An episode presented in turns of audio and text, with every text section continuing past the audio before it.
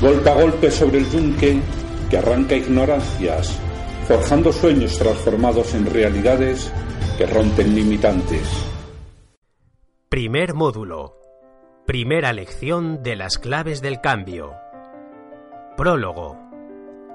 Aprender a sanar sanándote a ti mismo será el mejor de los trabajos prácticos que complementarán esta formación terapéutica.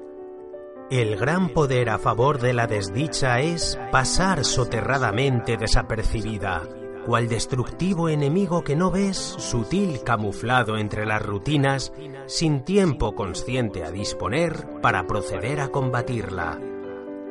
Libérate de lo que a la felicidad daña y hazlo con la intensidad máxima pese a los esfuerzos que reclama. Cuanto más en ello te distraigas, más fuerza a la desdicha aportarás. Es la inconsciencia quien tiene a su mayor aliado en la ignorancia. Es la ignorancia el camino abierto para el enemigo que te avasalla. Similarmente a un gran enemigo que utiliza también el engaño disfrazándose de aliado, es el corrupto estrés que se hace pasar por la virtuosa motivación. Hasta el gran aliado de la locura es el no ser reconocida por el afectado. Si se pudiera tener conocimiento de la locura, se tendría más posibilidades de contrarrestarla. Entiende así del gran poder de tus mayores enemigos, pues ello reside exclusivamente en la ignorancia, en el no darte cuenta que te está afectando, o mejor dicho, en el no ser consciente de que el gran enemigo se está cebando en ti, disfrazado en las falsas apariencias de la benevolencia. El gran poder del diablo es que no se crea en él. A. Fundamentos y precedentes para el cambio. 1. Psicoalquimia cuántica. 2. Implicación del subconsciente. 3. Ho'oponopono. 4. Fundamentos psicoalquímicos o mente cuántica. 1. Psicoalquimia cuántica. Psicoalquimia. Palabra compuesta de psico, actividad mental o del alma. Alquimia. Arte de transformar la paja en oro o de conseguir una transmutación maravillosa e increíble. Herramienta de la psicología holística para conseguir cambios trascendentes en la mente o alma de una persona.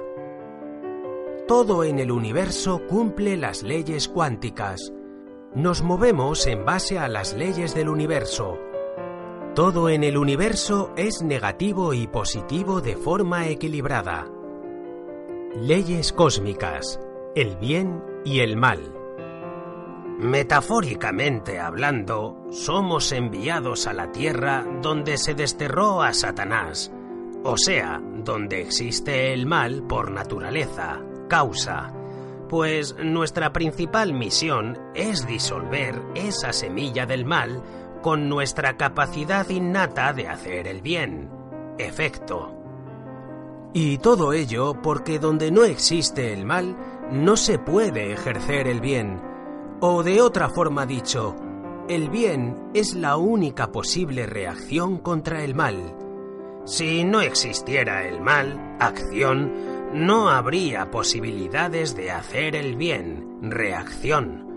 Así, entendemos que cuando a una persona se le somete al entendimiento de un gran mal, acción, también se le está ofreciendo la posibilidad de realizar un gran bien, reacción.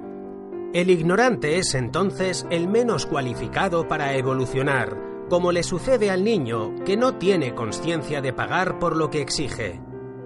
Entonces, sufrimiento no ha de ser siempre un sinónimo de involución. La parte eléctrica del bien y el mal obedecen a las leyes de la multiplicación. Ejemplo, si una persona se está comportando muy mal con alguien, negativo, y yo le reprendo o me porto mal con él, negativo, ello genera una reacción de freno, positivo, y por tanto un acercamiento al equilibrio.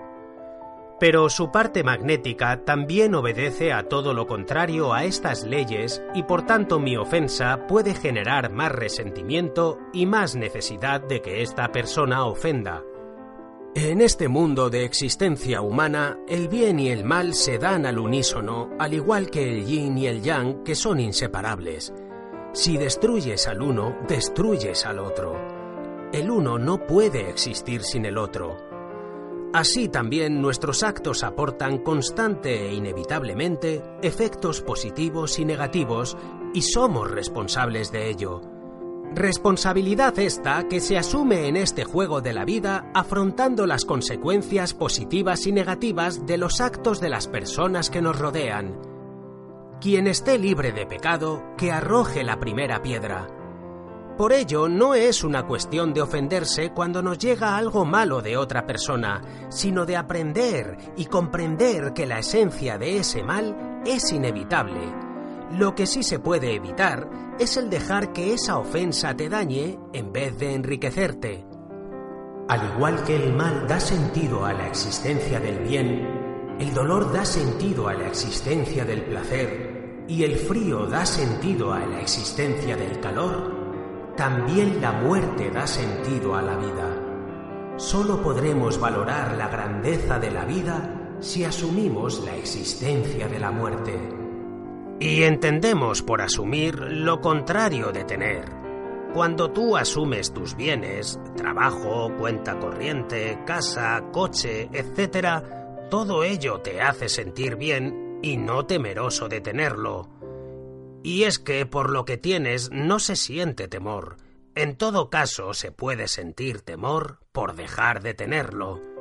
Es por ello que la ley de la atracción no consiste en aprender cómo atraer lo bueno, ya que ello es del todo imposible, pues lo bueno y lo malo están fundidos en un solo elemento.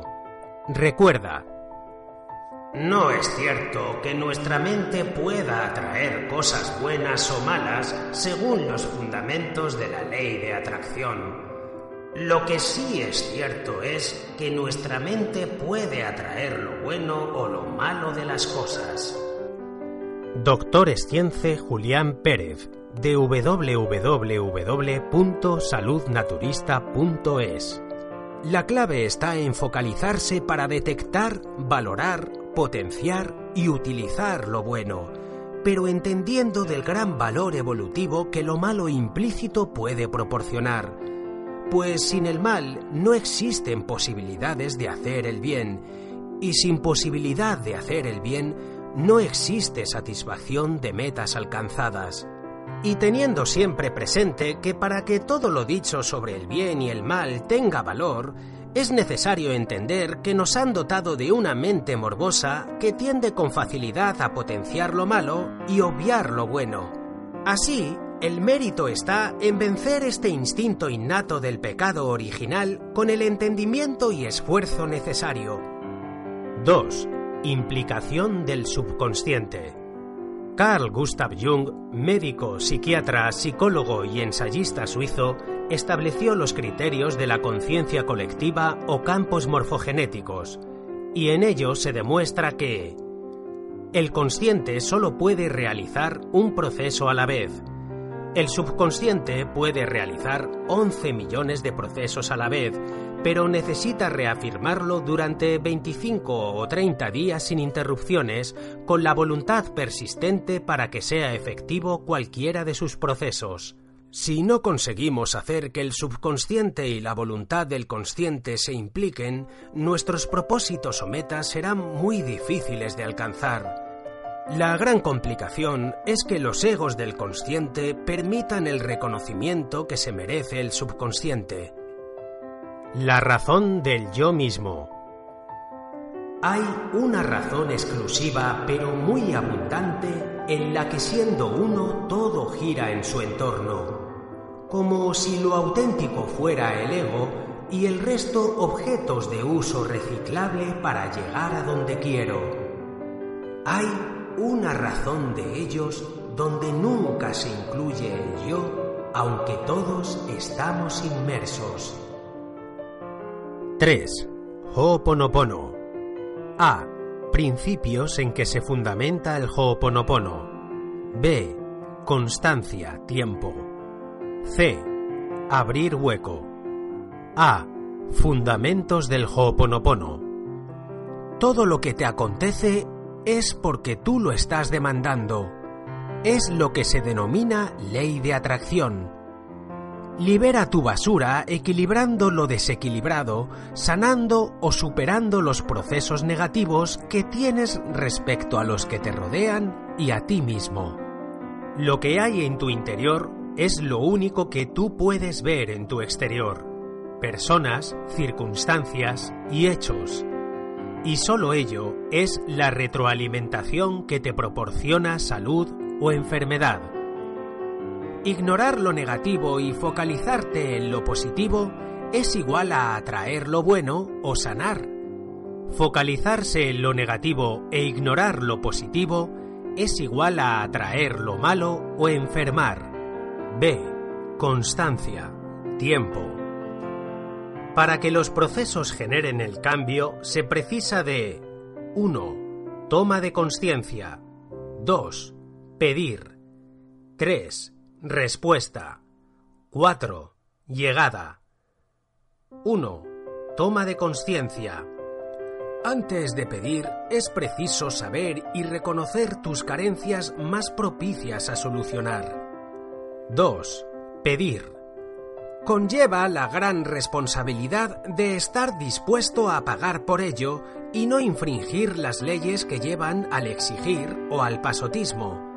Así, hemos de dar tiempo para que la conciencia y actos se confabulen en el mismo propósito. Quien pide sin conocimiento, recibe lamentos. Leer el complemento al final de este subtítulo, El Sembrador. 3. Respuesta. Tras el pedir adecuado, el universo responde. A veces la respuesta más inteligente es distinta a la que uno esperaba, pues esta respuesta debe encajarse con el resto de las necesidades existentes en el entorno. Cuestionar los resultados es exigir y no pedir. 4. Llegada.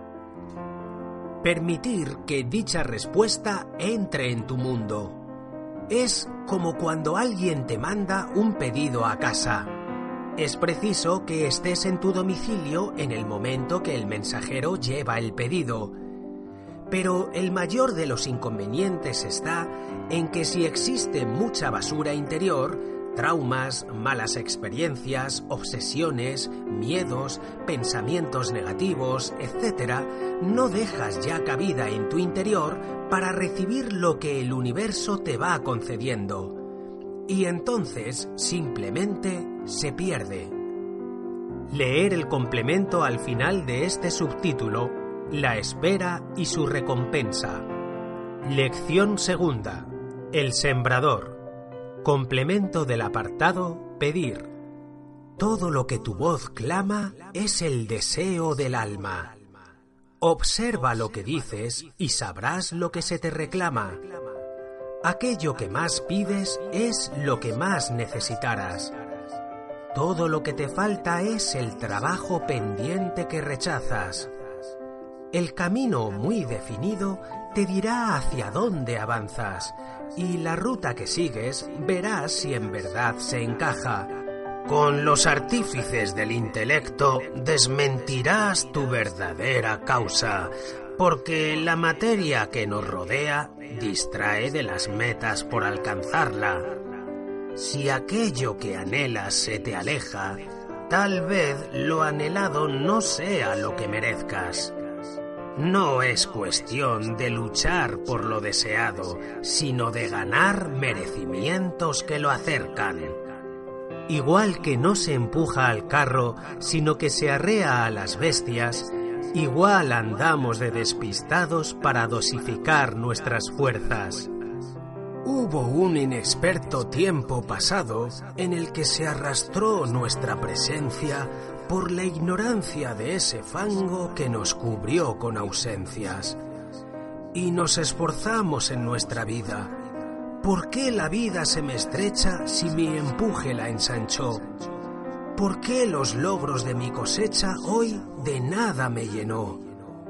No es culpa del campo o el agua, sino de aquel que olvidó cargar de semillas su mano el día de la siembra que ya pasó. Pues si no das, no recibes. Es la ley de la creación. No existen atajos que te ahorran las semillas en el día de la siembra. Y los resultados son meras consecuencias de lo que así se ofreció. Lección tercera. La espera y su recompensa. Complemento al apartado Llegada. Con ignorante soberbia nos atrevemos a juzgar los complejos y sagrados designios divinos. A veces somos capaces incluso de criticar lo que se nos depara en buen destino porque su apariencia nos sabe equivocar. Ahora ya puedes entender de la verdad y comprender por qué en ese aparente pasado ladino se apagó la gestación que habría de esperar. Y transmutarás ahora con plácido agrado y alivio el desasosiego de lo que no se concluyó su final, preparando camino a lo que hoy sabe caminar. En este juego de ajedrez que vivimos al despertar, a veces hemos de ofrecer un peón como sacrificio para conseguir proteger a la reina o al rey salvar. Y cuando nuevamente dormimos en la profunda paz, entendemos de la grandeza de aquella dolida necesidad. Cada vez que te acuerdes de esa meta que no se supo agarrar, mira la existencia que con creces se te ofreció en su lugar. Lección cuarta del módulo primero de las claves del cambio. C. Abrir hueco. Una vez tratados los temas sobre el Ho'oponopono, A. Principios en que se fundamenta y B. Constancia, ahora seguimos con el punto C. Abrir hueco. Para eliminar las basuras interiores mencionadas y dejar cabida a lo que el universo te concede, es necesario tener presente 1. Corrección. 2. Aprendizaje. 3. El lado bueno. 4. La misión de la enfermedad. 5. Responsabilidad. 6. La fe. 1. Corrección. Cuando piensas mal de alguien, transmite inmediatamente y de corazón un sentimiento de pedir perdón por esas creencias, capacidad de crear, que no te permiten ver lo bueno, lo divino, por culpa de esas basuras propias que se interponen. Entiende que son tus traumas y miedos los que encuentran los defectos ajenos y tus logros y fortalezas los que encuentran los méritos ajenos. Los otros no tienen culpa de tus deudas pendientes de solucionar. Todos somos seres perfectos de luz, al estar hechos a imagen y semejanza de Dios. Pero también es cierto que estamos viviendo en un proceso de aprendizaje donde el bien y el mal están permitidos para hacer posible tal rápida evolución. Y además sabemos que todos somos víctimas de víctimas. Quien esté libre de pecado, que arroje la primera piedra. 2. Aprendizaje. Descubre y trabaja sobre lo que te hace vibrar y sentirte ofendido, porque tras ello siempre hay una asignatura pendiente de aprobar, y ya sabes la máxima, o aprendes o te ofendes. Mientras uno actúa, no puede actuar el otro. Si te has ofendido por algo, no podrás aprender la lección que ello conlleva para superarlo. Pero cuando aprendes mucho de una situación, no se da cabida a la ofensa, sino a la comprensión. 3. El lado bueno.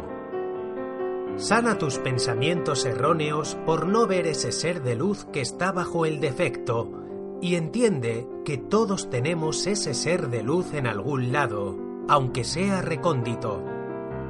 Ningún acontecimiento existe en esta vida humana que carezca de su parte buena, yang, y su parte mala, yin, totalmente fundidas entre sí, como si se tratase de un Tao indivisible. Si nos focalizamos en ver solo lo malo, nos convertimos en víctimas, pero si nos focalizamos y especializamos en descubrir lo positivo que conlleva, nos sentiremos siempre agraciados. Recuerda, no es cierto que nuestra mente pueda atraer cosas buenas o malas según los fundamentos de la ley de atracción. Lo que sí es cierto es que nuestra mente puede atraer lo bueno o lo malo de las cosas. Doctor Julián Pérez, de www.saludnaturista.es.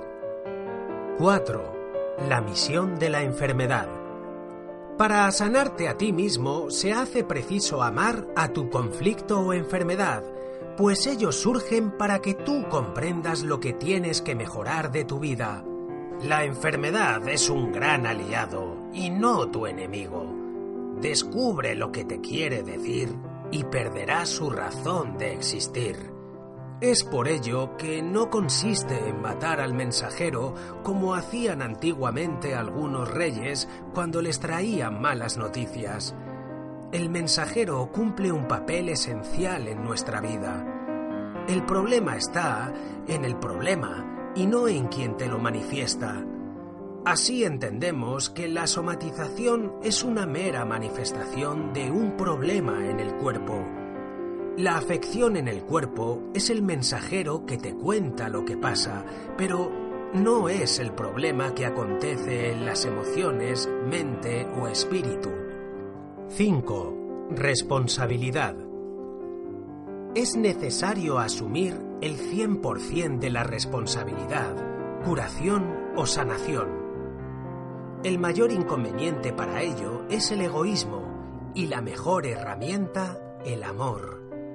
Quien no desea asumir responsabilidades propias y del entorno, no tiene más opción que asumir sus enfermedades.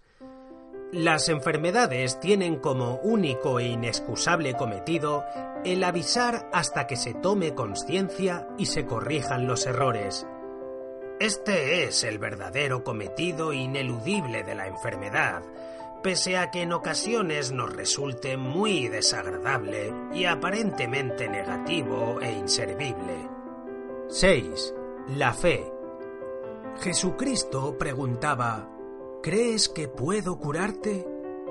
Si el interesado no dispone de esta creencia profunda, impedirá crear cambios ostensibles en su mundo, porque no podemos crear nada fuera de nuestro mundo, solo ayudar a crearlo.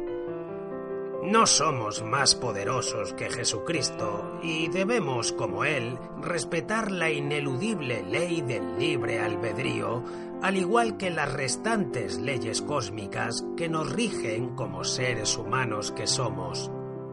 Ejercicio para la desintoxicación psicoalquímica.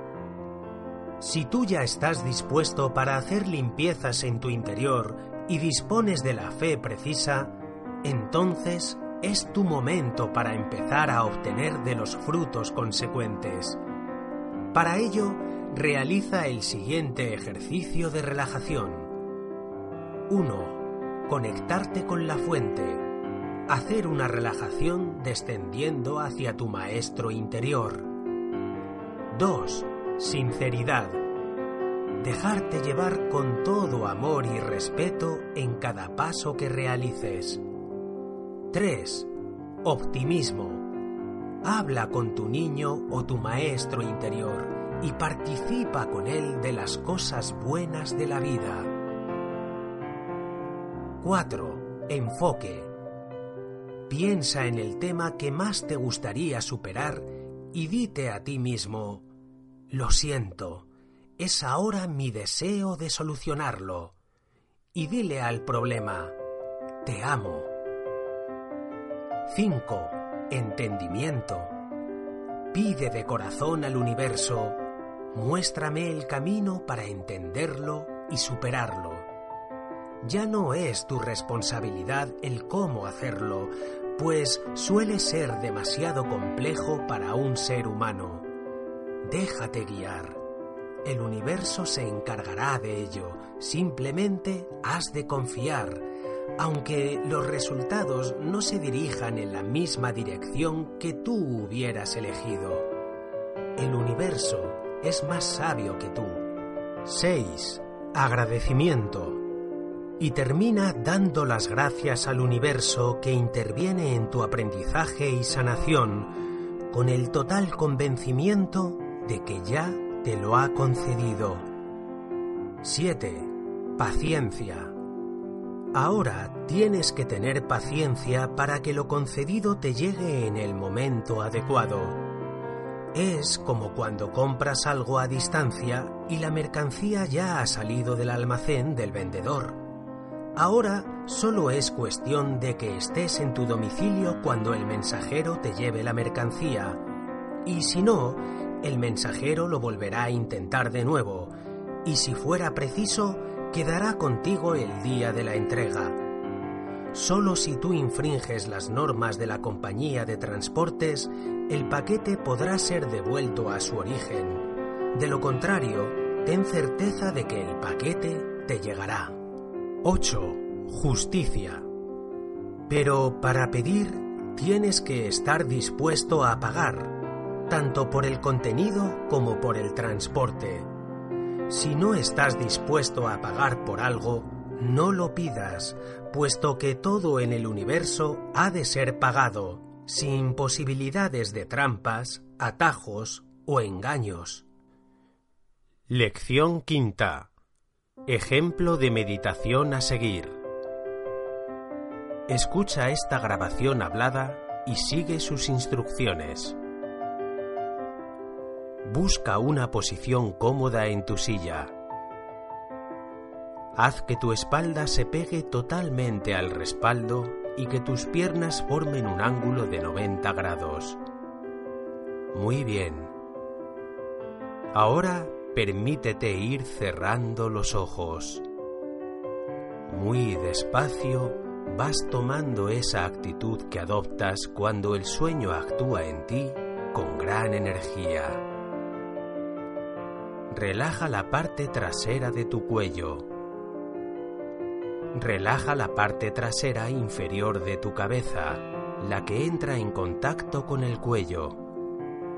Por unos instantes, permítete disfrutar de estos momentos para ti solo, pues los resultados que obtendrás solo dependerán de tu interés por hacer esta relajación lo mejor posible. Imagina ante ti una puerta cerrada muy bonita. La puerta se va abriendo y deja entrever una especie de escaleras mecánicas en forma de espiral. Las escaleras descienden a gran profundidad hasta la estancia de tu maestro interior que habita en lo más profundo de tu ser. Para contactar con este maestro interior, precisas de la mayor de tu sinceridad, respeto y buenas intenciones. Imagina que atraviesas el umbral de la puerta y empiezas el descenso, describiendo una espiral que baja y baja, haciendo que ello te genere placidez y bienestar. Cuanto más bajas, más relajación Cuanta más relajación, más bajas. Pon ahora en juego tu mayor optimismo para con esta relajación y valora cada pequeño detalle bueno que te proporciona.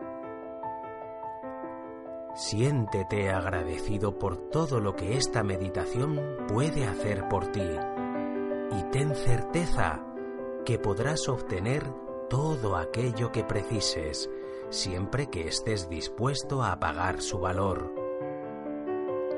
Todo ahora está a tu alcance. Imagina que te quedan 10 metros para llegar al final de la espiral de escaleras. sabes que en dicho final está la estancia de tu maestro interior y que tu maestro interior puede ayudarte mucho en esta meditación. Te quedan nueve metros, ocho, siete, seis, cinco. Observa los colores, formas, sonidos, sensaciones que te acontecen según sigues descendiendo. Cuatro metros. Tres.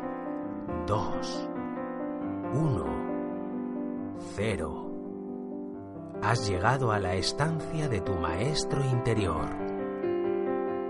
Como gran sabio que es tu maestro, él sabrá en cada momento cómo se ha de representar como una forma humana, como una luz, un objeto, una sensación, etc. Simplemente aquí, en esta estancia, tú sabrás que estás frente a tu maestro interior. Acércate a él y con todo el amor que puedas ofrecerle, abrázale y fúndete con él.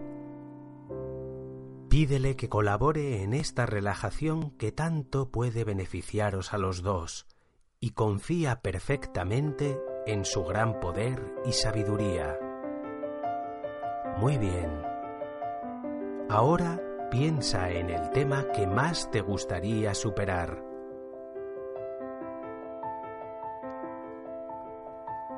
Cuando ya tengas el tema a solucionar, dite a ti mismo, lo acepto. Es ahora mi deseo solucionar este tema, pues entiendo que no existen culpables ajenos, solo responsabilidades propias.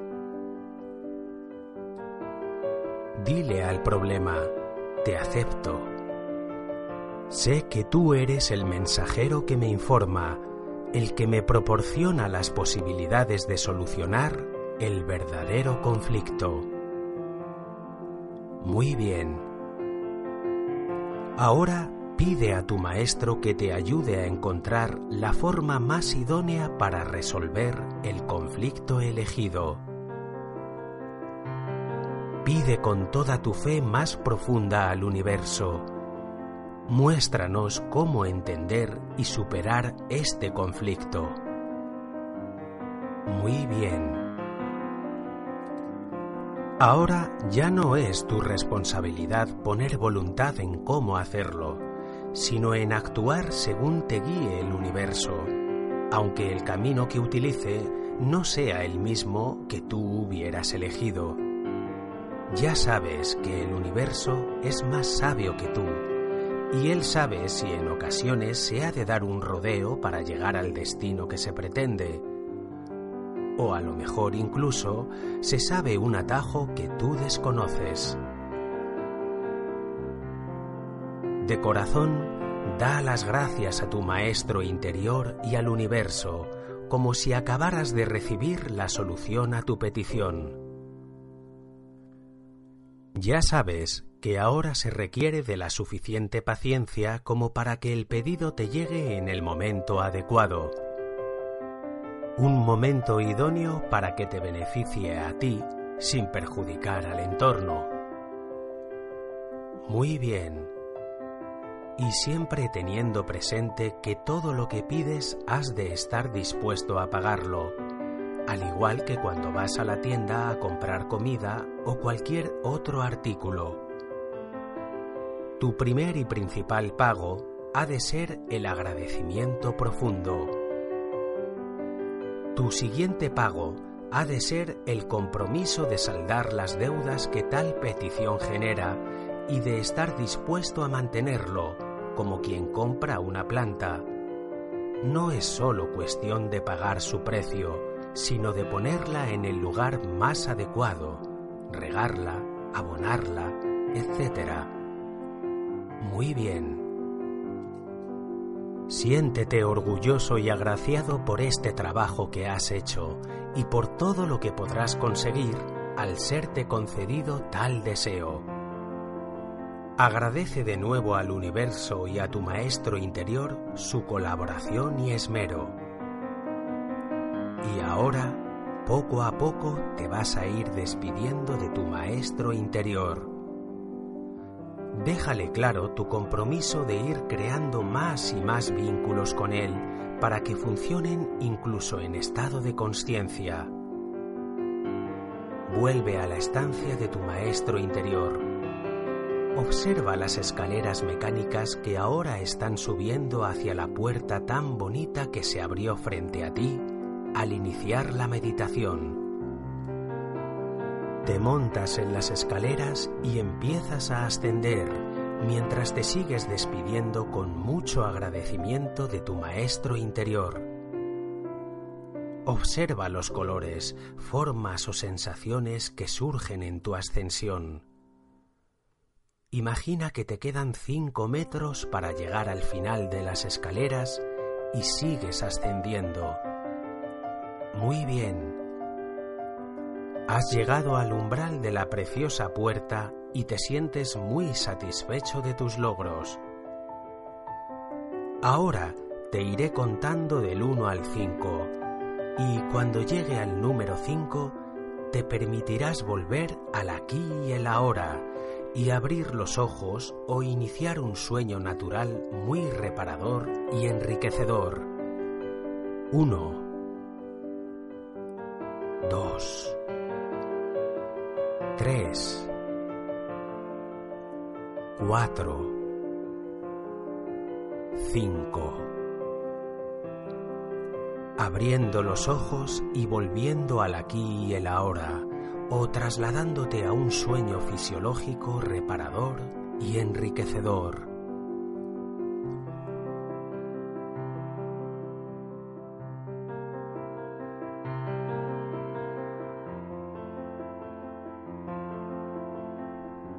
Lección sexta. Cuento. ¿Cómo crecer? Un excelente jardinero fue hasta su jardín y con gran decepción lo descubrió languidecido. Se acercó al roble y le preguntó por qué estaba tan abatido. El roble le dijo que estaba deprimido porque ante la gran altura de su compañero el pino se sentía pequeño e insignificante. Se dirigió entonces al pino y lo halló frustrado y débil porque no podía dar dulces uvas como la vid. La vid se moría porque no podía florecer como la belleza del rosal. El rosal se marchitaba porque no podía ser alto y sólido como el roble. Entonces encontró una planta, una fresía, floreciendo y más fresca que nunca. El buen jardinero se acercó a ella y le preguntó ¿Cómo es que creces saludable en medio de este jardín mustio y sombrío? No lo sé. Quizás sea porque siempre supuse que cuando me plantaste querías fresía. Si hubieras querido un roble o una rosa, los habrías plantado. Desde aquel momento me dije, intentaré ser fresía de la mejor manera que pueda. No quiero ser alta, fuerte o sabrosa. Mi única ilusión es ser la fresía más bonita y más lozana que pueda ser. Me siento plenamente satisfecho por ello, y por ello toda mi energía la pongo en lo mejor que sé ofrecer como fresía que soy. Moraleja. Si has entendido esta historia, ahora también es tu momento. Estás aquí para contribuir con tu fragancia, con tu grandeza, o con tu fortaleza, o con tu sensibilidad. Simplemente mírate a ti mismo y reconoce aquello bueno que te distingue y hace ser especial y potencialo al máximo. No hay posibilidad de que seas otra persona ni de que poseas otra apariencia ni cualidades. Aprende a sacar partido de las tuyas. Puedes disfrutar y florecer regado con tu propio amor por ti, o puedes marchitarte en tu propia autocondena por no tener aquello de que careces. Ahora ya sabes que tu actitud, pensamientos y creencias son los únicos que conformarán tu única y auténtica realidad. En tus manos está entonces decidir sobre tu felicidad y la que podrás aportar a tu entorno. Lección séptima. Cuento. Volar. Y cuando se hizo mayor, su padre le dijo Hijo mío, no todos nacen con alas, y si bien es cierto que no tienes obligación de volar, opino que sería penoso que te limitaras a caminar teniendo las grandes alas que el buen Dios te ha dado. Pero yo no sé volar, contestó el hijo. Ven, dijo el padre. Le tomó de la mano y caminando le llevó al borde del abismo más bonito y más grande de toda la montaña. Ves, hijo, este es el gran espacio libre. Con él a tu disposición podrás volar cuando tú lo quieras. Solo debes pararte aquí, respirar profundo y saltar al espacio abierto libre de ningún obstáculo. Una vez en el aire extenderás las alas y volarás, pues ellas saben lo que tienen que hacer. El hijo dudó. ¿Y si no vuelo? Aunque no vueles, no te dañarás. Tus alas te retendrán. Si no confías o te falta experiencia, te podrás dar algunos coscorrones que te harán más fuerte y experimentado para el siguiente intento. El hijo volvió al pueblo con sus amigos y con sus demás familiares, con sus profesores y demás personas en quien confiaba, y a todos ellos les preguntó. Los más estrechos de mente, desprovistos de alas, le dijeron, Estás loco. ¿Para qué? Tu padre está delirando. ¿Qué vas a conseguir volando? ¿Por qué no te dejas de tonterías? Y además, ¿quién necesita volar? Los más abiertos de mente, provistos de anquilosadas alas sin uso, también sentían miedo ¿Será ello cierto? ¿No será peligroso? ¿Por qué no empiezas poco a poco? Si acaso prueba tirarte desde lo alto de unas escaleras o desde la copa de un árbol, pero no desde la cima de tal abismo. El joven escuchó el consejo de todos y su prudencia le llevó a adoptar una acción intermedia. Así, venciendo los medios que su instinto de supervivencia le advertían, subió a lo alto de una pequeña montaña y pensando en su padre, puso gran coraje y saltó. Desplegó velozmente sus alas, las agitó rápidamente en el aire con todas sus fuerzas, pero antes de conseguir su propósito, se estrelló contra el suelo con un gran chichón en la frente, se cruzó con su padre y lloriqueando le dijo Me mentiste. No puedo volar.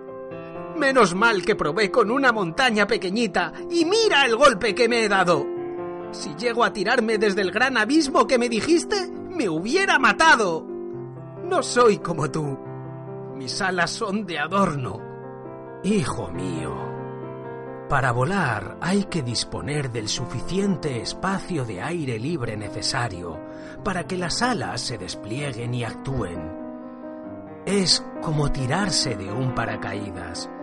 Necesitas cierta altura para que el paracaídas se active y se abra en toda su extensión. Moraleja. Para aprender a volar siempre hay que empezar corriendo un riesgo. Si no quieres correr riesgos, lo mejor será que te resignes a seguir caminando a nivel del suelo y renunciar al goce de dominar los cielos. Para mi hijo Luis Miguel Pérez.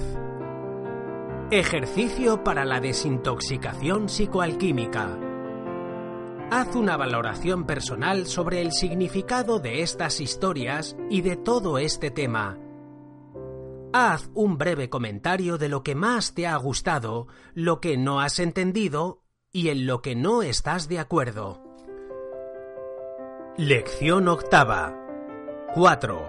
Fundamentos psicoalquímicos o mente cuántica.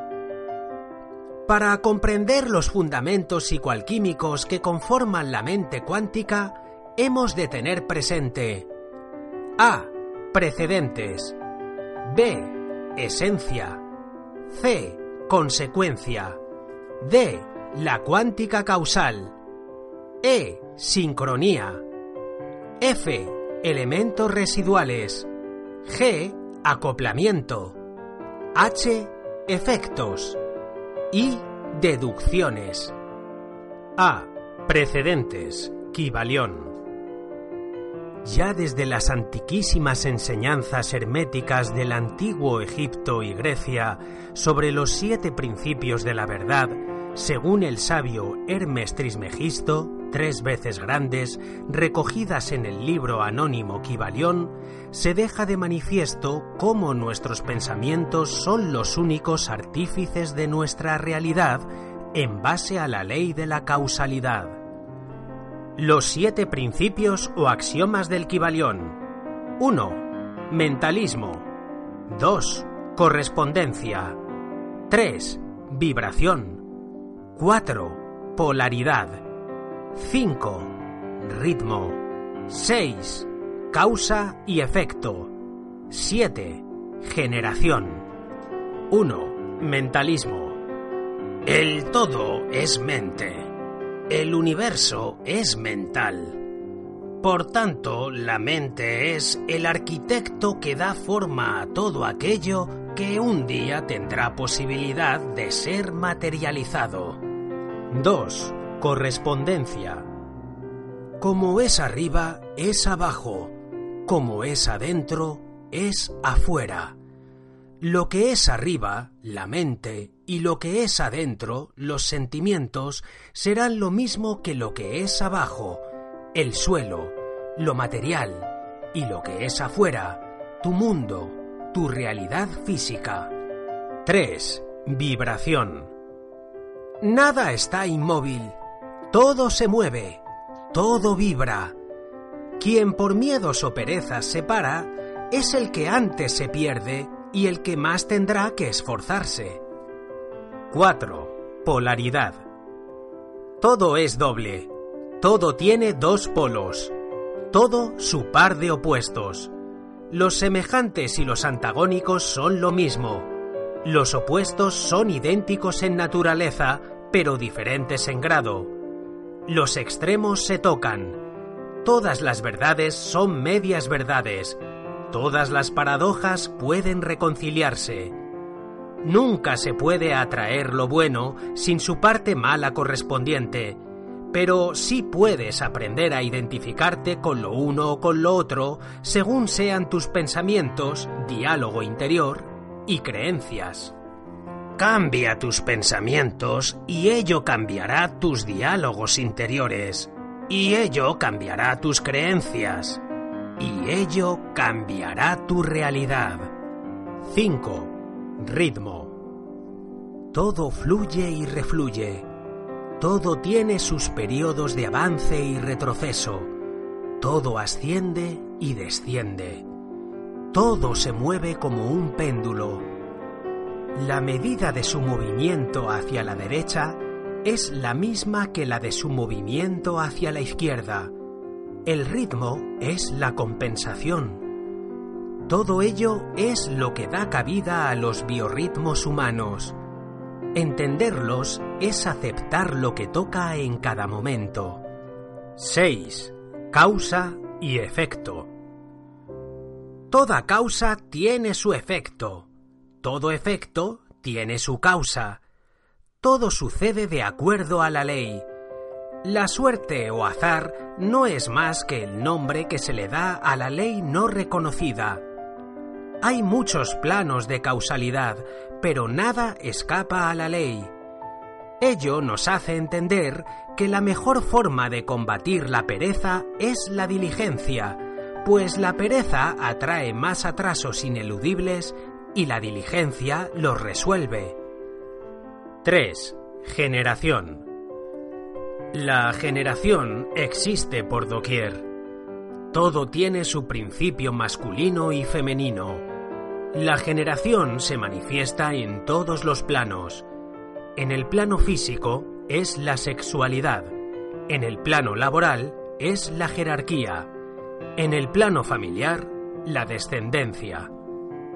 B. Esencia. Tal como hemos comentado al respecto del Kibalión, lo que es arriba es abajo, lo que es adentro es afuera. Lo que es arriba o adentro es igual a los pensamientos que conforman la mente.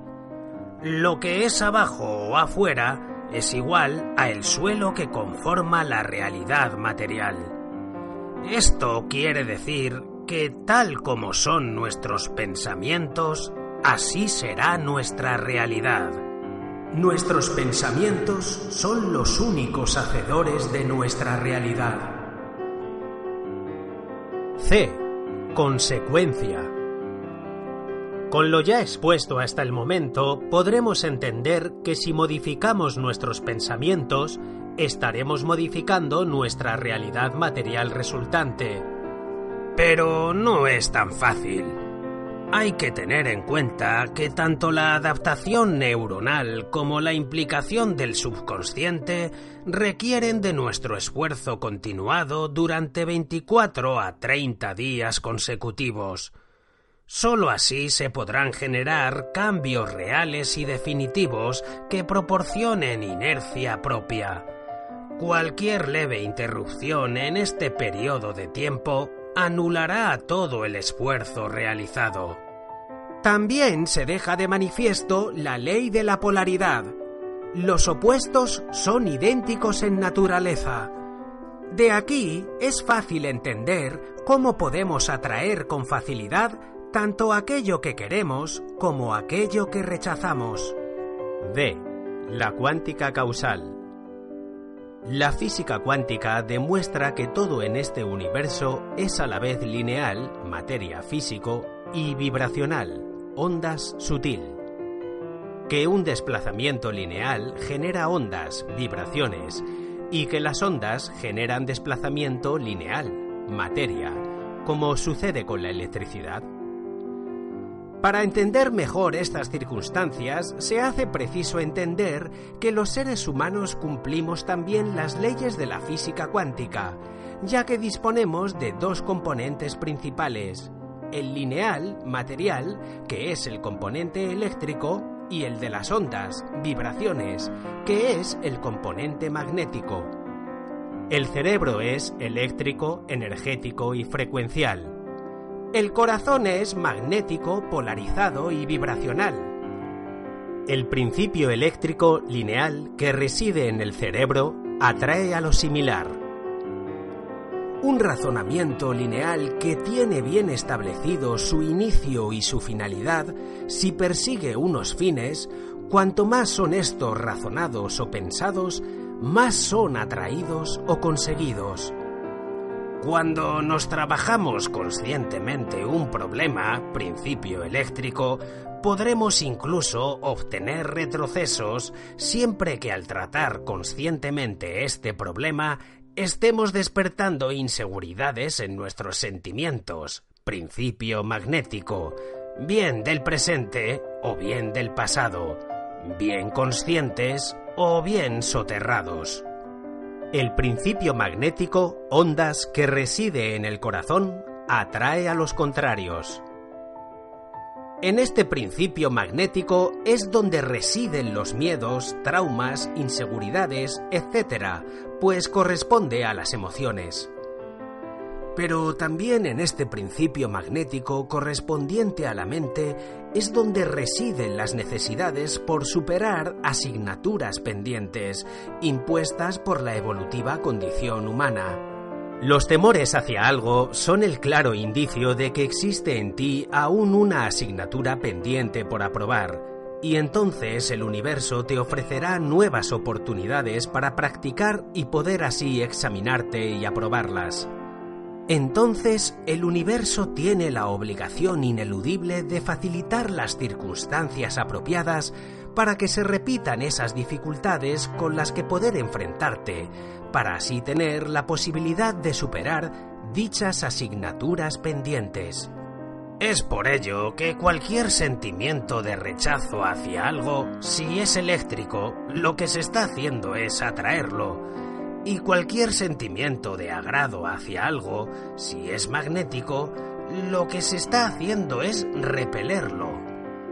La clave entonces está en dominar cuándo hemos de tratar un conflicto con la mente, eléctrico, o con el corazón, magnético, y aprender a que bien la mente o bien el corazón actúen cuando sean necesarios y nunca al revés. La estrategia no está entonces en pretender sustituir los sentimientos negativos por otros positivos. Lo idóneo es utilizar los sentimientos negativos como un valioso medio de aprendizaje, tomando conciencia de tus errores y soluciones. Solo así puedes romper el círculo vicioso que te ataba a ellos en base a los principios de la ley causal. Entonces, ahora sí, ya no te será necesario seguir sufriéndolos ni examinarte al respecto de estos malos sentimientos, pues ya estarán aprobados. Cualquier otro intento de atajo distinto a ello sería como hacer trampas en un examen copiando de una chuleta. Aprobarías dicho nivel, pero estarías muy bajo de nivel e indefenso para aprobar el examen del siguiente nivel. Cuidado con los atajos. Pues como observamos, la clave no está simplemente en cambiar los pensamientos. Esa es la reacción del avestruz que mete la cabeza bajo tierra cuando se siente impotente. Lo importante es enfrentarse y superar los temores traumáticos utilizando para ello estrategias nuevas más acorde con tus recientes facultades y habilidades aprendidas. Solo así, mente y corazón, lo lineal y la onda podrán sincronizarse y no repelerse, en base a lo ya aludido de las leyes cuánticas de la multiplicación. Ejemplos de las leyes de la multiplicación aplicadas a lo lineal onda. Si lo mental lineal es trabajado correctamente, pero lo emocional vibracional se deja sin trabajar o viceversa, los resultados son negativos, como decíamos en las leyes de la multiplicación. Más por menos es igual a menos y menos por más es igual a menos. Ejemplo primero de menos por más igual a menos. Si trabajas con estrategias mentales de programación neurolingüística para alcanzar una meta, pero los limitantes emocionales que te han impedido alcanzarla no se trabajan, los resultados tienden a ser negativos. Ejemplo segundo de más por menos igual a menos. Si trabajas con técnicas de psicología para solucionar los conflictos de la infancia o recientes que te impiden evolucionar, y no te trabajas las estrategias de análisis lógicos y cambio de pensamiento consciente, los resultados tienden a ser negativos. E. Sincronía.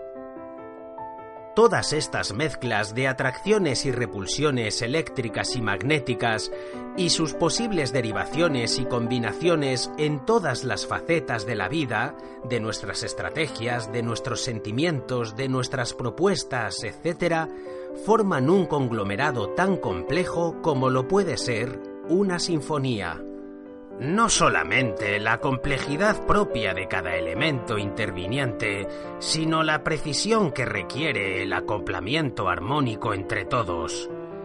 Es este acoplamiento el que en muchas ocasiones hace que los resultados sean enriquecedores o desastrosos, incluso cuando uno o varios de los instrumentos por separado dispongan de unas excelentes cualidades entendiendo así de todas estas variables primarias y secundarias junto con sus acoplamientos armónicos del conjunto de instrumentos, entenderemos de la complejidad de la ley de atracción, que no es tan simple ni sencilla como algunos transmiten, ni tan inalcanzable como otros creen.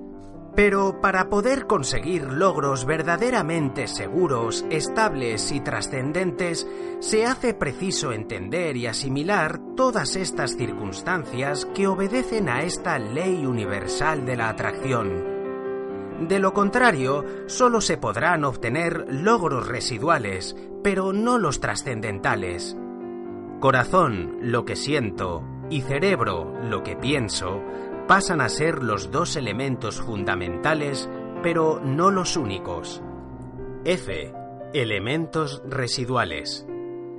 También existen los elementos colaterales o residuales concernientes al pasado y al futuro, los cuales también están constantemente interviniendo en todos nuestros propósitos y metas conscientes.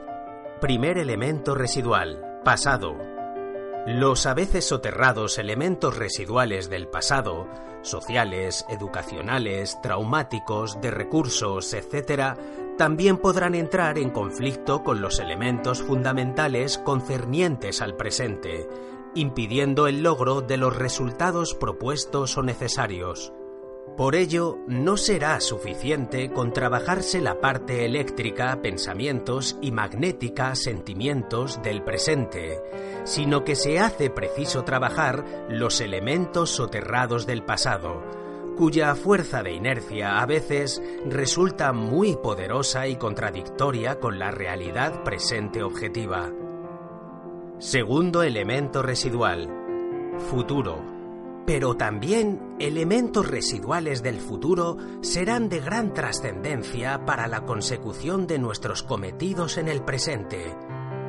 Si nuestras proyecciones racionales hacia el futuro no coinciden con nuestras verdaderas metas o cometidos de vida, también ello podrá entrar en conflicto con nuestros logros y trabajos del presente.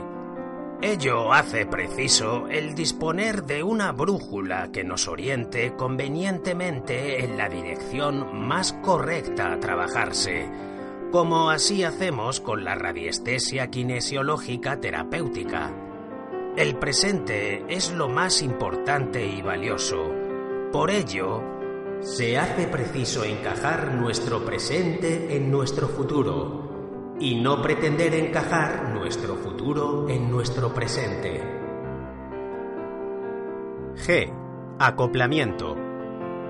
Así se va entendiendo mejor la similitud de estos principios causales electromagnéticos con el de una orquesta, donde no solo es preciso que cada músico aprenda a tocar e interpretar con perfección y belleza su instrumento, estrategias, metas, aprendizajes, evolución, etc., sino que se hace preciso el papel de director de orquesta, que organice el acople de sincronía perfecto, para que todos los instrumentos toquen en el momento y a la velocidad que el director de orquesta determine. Un solo instrumento fuera de sincronismo, aunque sea el instrumento que mejor melodía está generando individualmente, hace que toda la sinfonía orquestal suene mal. Es por ello que no consiste en focalizarse y esforzarse en conseguir grandes logros en una parcela o cometido concreto, pues en el resultado final lo más importante es la sincronización de todos los cometidos intervinientes. De lo contrario, todo el trabajo se viene al traste. H. Consecuencias. Componente eléctrico. El deseo por conseguir dinero atrae al dinero. Componente magnético. El miedo por no tener suficiente dinero atrae más pobreza. Lo magnético y lo eléctrico obedecen a las leyes de la multiplicación matemática. Efecto eléctrico lineal. La suma de propósitos generan avances. 25 más 25 igual a 50. Más por más es igual a más. 5 por 5 igual a 25. Menos por menos igual a más. Menos 5 por menos 5 igual a 25. Efecto magnético, ondas. La suma de emociones generan distorsiones. Luz más luz igual a oscuridad. Menos por más igual a menos. Menos 5 por 5 igual a menos 25. Más por menos igual a menos. 5 por menos 5 igual a menos 25. Y. Deducciones. Así, se deduce que en lo concerniente al ser humano no existen unas matemáticas perfectas de 2 más 2 igual a 4. En lo concerniente al ser humano y su complejidad evolutiva, se da una compleja combinación de causa-efectos de variables intervinientes tan infinitas que hacen que los resultados sean también infinitos. Ello es lo que hace rica la existencia del ser humano, ofreciendo la posibilidad de evolución rápida, pero también con el inconveniente del posible retroceso. Entender que si en la vida solo existieran ineludibles caminos prefijados por donde nos tuviéramos que conducir como única alternativa, ello restaría las posibilidades de descubrir nuevos y mejores senderos, y nos convertiríamos en colectivo carente de individualidad. Es cierto que ello evitaría muchos errores, pues sería imposible perderse. Pero también es cierto que anularía el mayor de nuestros potenciales, que reside en el libre albedrío y en su infinita capacidad de experimentación. Pero también entender que el concepto colectivo no es exclusivamente negativo, pues gracias a ser parte de un grupo podremos acceder a imprescindibles conocimientos para nuestra necesaria formación, referenciación, comparación y evolución.